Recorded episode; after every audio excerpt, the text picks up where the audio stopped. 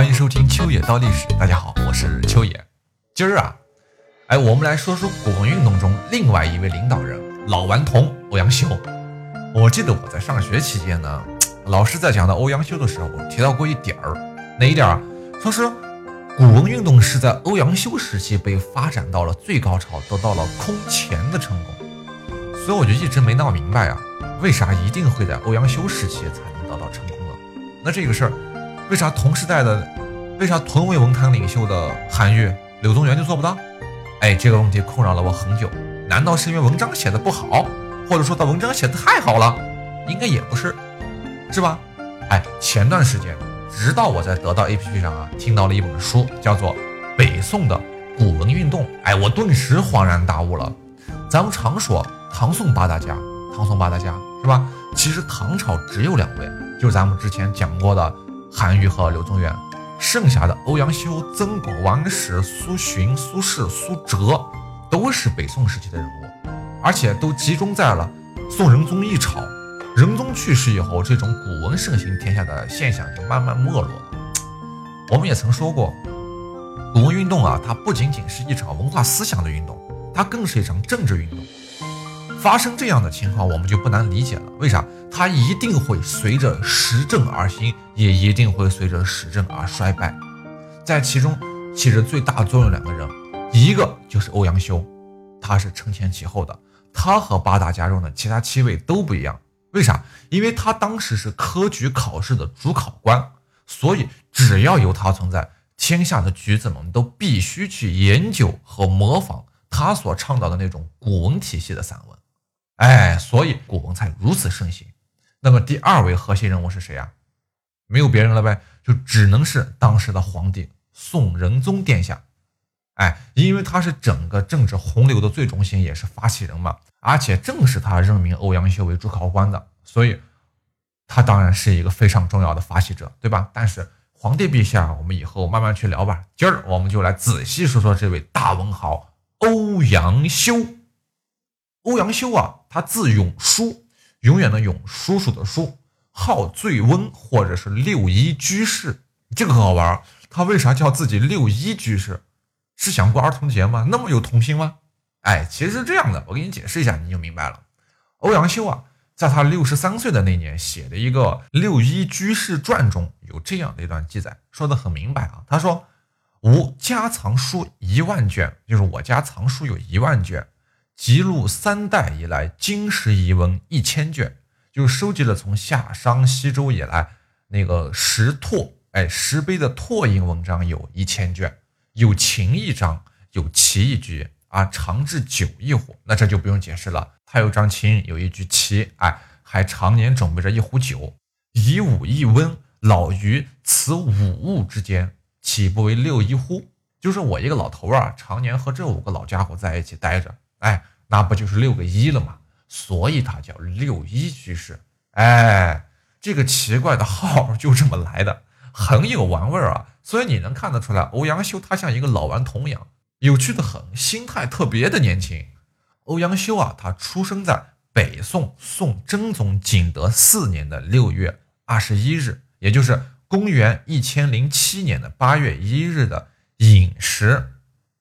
也就是凌晨三点到五点之间呗。你看看历史上很少有人能把生卒年月记载的如此详尽啊。你从这侧面也能看出欧阳修在历史上的影响力，是吧？欧阳修啊，他出生于绵州，是哪儿呢？离我很近啊，就在四川的绵阳市。当时他的父亲是任绵阳的军事推官，已经五十六岁了，所以有欧阳修那年，那正儿八经的老来得子呀，疼爱的很。但是好景不长。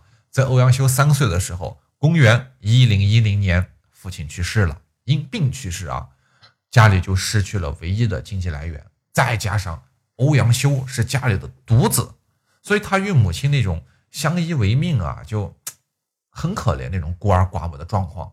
最后啊，只好到湖北的随州去投靠欧阳修的叔叔。叔叔家呢，富裕嘛，其实也不富裕，跟他家情况差不多。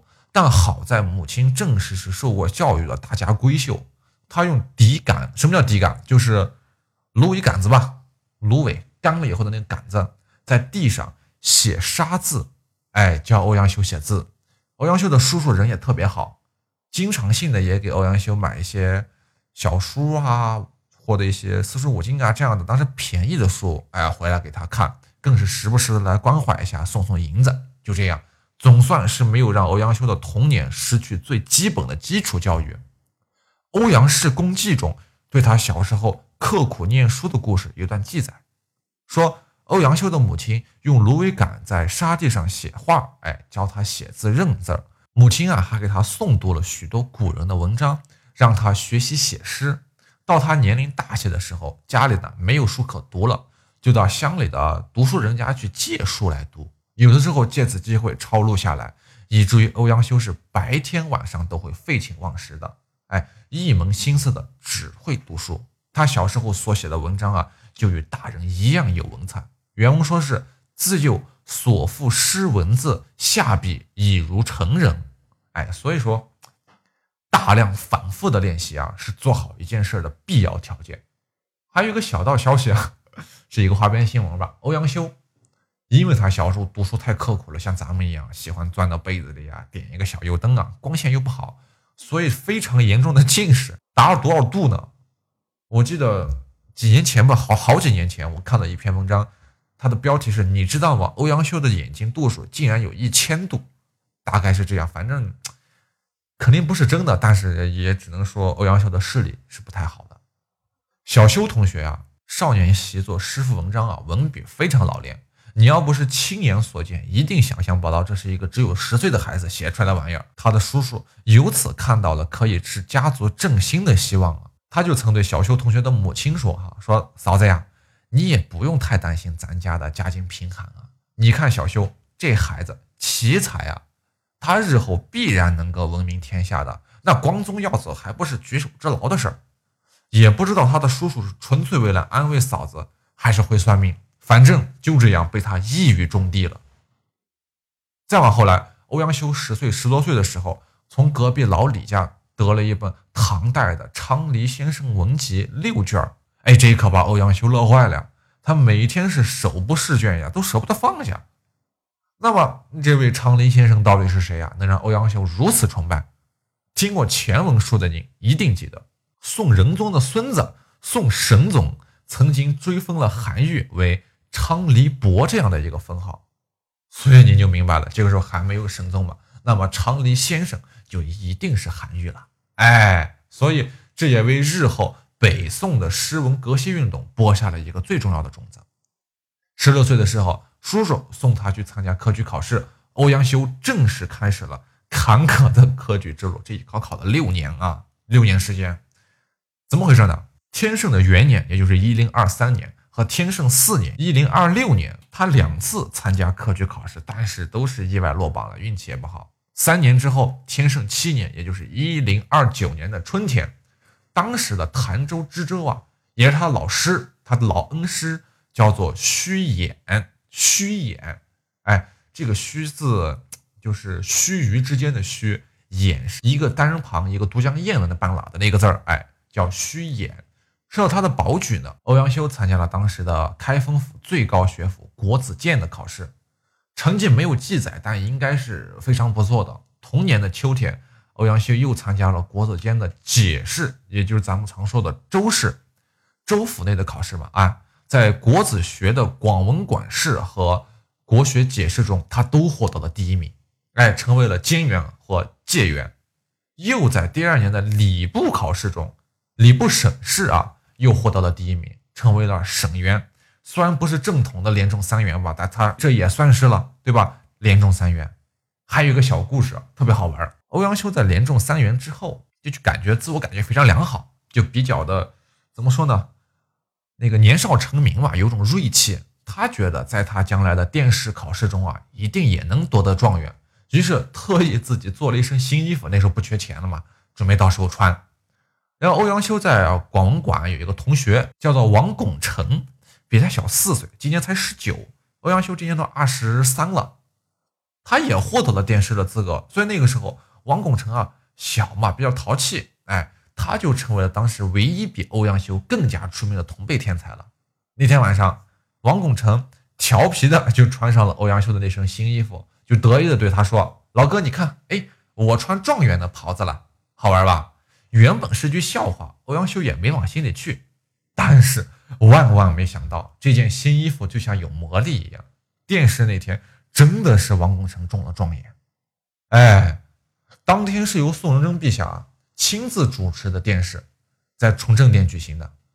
殿试放榜之后，欧阳修被仁宗是唱第十四名，哎，位列二甲进士及第。但是。据欧阳修当年同乡的那个主考官吧，叫做好像叫晏殊，我记不得了，应该是晏殊。他后来对别人说，欧阳修本来是能拿到状元的，但是未能夺冠，并不是因为文采不够，主要是因为他的文字锋芒太过于显露，有点年少轻狂的意思。可是大家都觉得这个孩子确实难得，一定是一个可造之才，于是。众考官啊，想要挫一挫欧阳修的锐气，促其成才，这才让王拱辰点了状元。就虽然没中状元吧，但是欧阳修也取得了很不错的成绩嘛，对吧？毕竟是进士及第啊。他被授予了那个将士郎的一个小官职，官从九品下，最低的一等啊，最低的一等，而且是个散官，就是也没有你啥事干，你就待着吧，反正你有个官职，拿一点俸禄。就这样，但是他还有个官职，他是秘书省的校书郎和充任西军洛阳的留守推官。当年他父亲就是一个留守推官，哎，所以说此时此刻这个推官算是稍微值点钱，至少有事可做嘛。所以欧阳修本人他还算满足，哎，而且他本来就是一个比较容易被满足的人，他的性格特点是这样。金榜题名的同时，他也迎来了洞房花烛，那是双喜临门啊！又中了进士，又娶了媳妇儿。其实这事儿啊，在北宋时期是非常常见的。怎么讲呢？宋代有一个风俗叫做“榜下择婿”，就是朝中的高官啊，都喜欢在新科进士中挑选自己的乘龙快婿。所以欧阳修呢，刚一中进士，就被他老恩师前面提到过的那个虚衍，就定为了自己的女婿。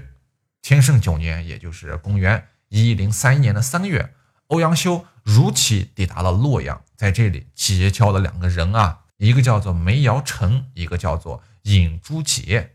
这三人最后成为了挚友，他们之间在未来的很多年当中啊，都一直保持着互相切磋诗文的习惯，这是一个小习俗嘛，他们之间的。没过多久，欧阳修就在东吴县迎娶了自己的新娘子徐氏。而且在这期间呢，可能也是因为民风比较淳朴吧，也可能是人们的心地都比较善良。当时欧阳修遇到了他人生中第一位贵人，也是他当时的上司吴越忠义王钱叔的小儿子，西京的留守，叫做钱维演。钱维演啊，对欧阳修这样的年轻才俊非常好，好到什么程度？那简直是把他们给供起来的。不但很少让欧阳修这些文人啊，这些年轻人承担一些琐碎的政务，还公然支持他们吃喝玩乐。按说吧，公务员你也考上了，是吧？学习也好，文章写的又棒，小修同学你也成为欧阳修先生了，是吧？接下来应该就应规规矩矩的上上班啊，生个大胖小子，赡养一下自己的啊叔叔呀、老妈呀，然后再慢慢的升官，实现叔叔的愿望嘛，对吧？No no no no no，根本不是！我跟你讲，根本不是。欧阳修这家伙一点儿都不让人省心。他一是不好好上班，总是跑出去玩儿，玩儿爸嘛就是那些刚才咱们提到的两位大才子，哎，梅尧臣和尹朱杰。然后老钱大人又不管，他不但不生气，还好吃好喝的伺候着。第二，他又喜欢给那些中央的官员写信，指责人家不好好工作。你还好意思说别人是吧？就。你这样子啊，好，这是第二点。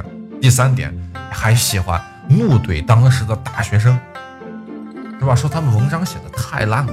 确实，欧阳修文章写的确实是好，但是你那样说人家，哎呀，所以您看看，这就是欧阳修当时的做派。当然，我告诉你，这只是一个开始，更过分的还在后面呢。咱们下期接着说秋叶名人堂。感谢您的捧场，咱们下期再见。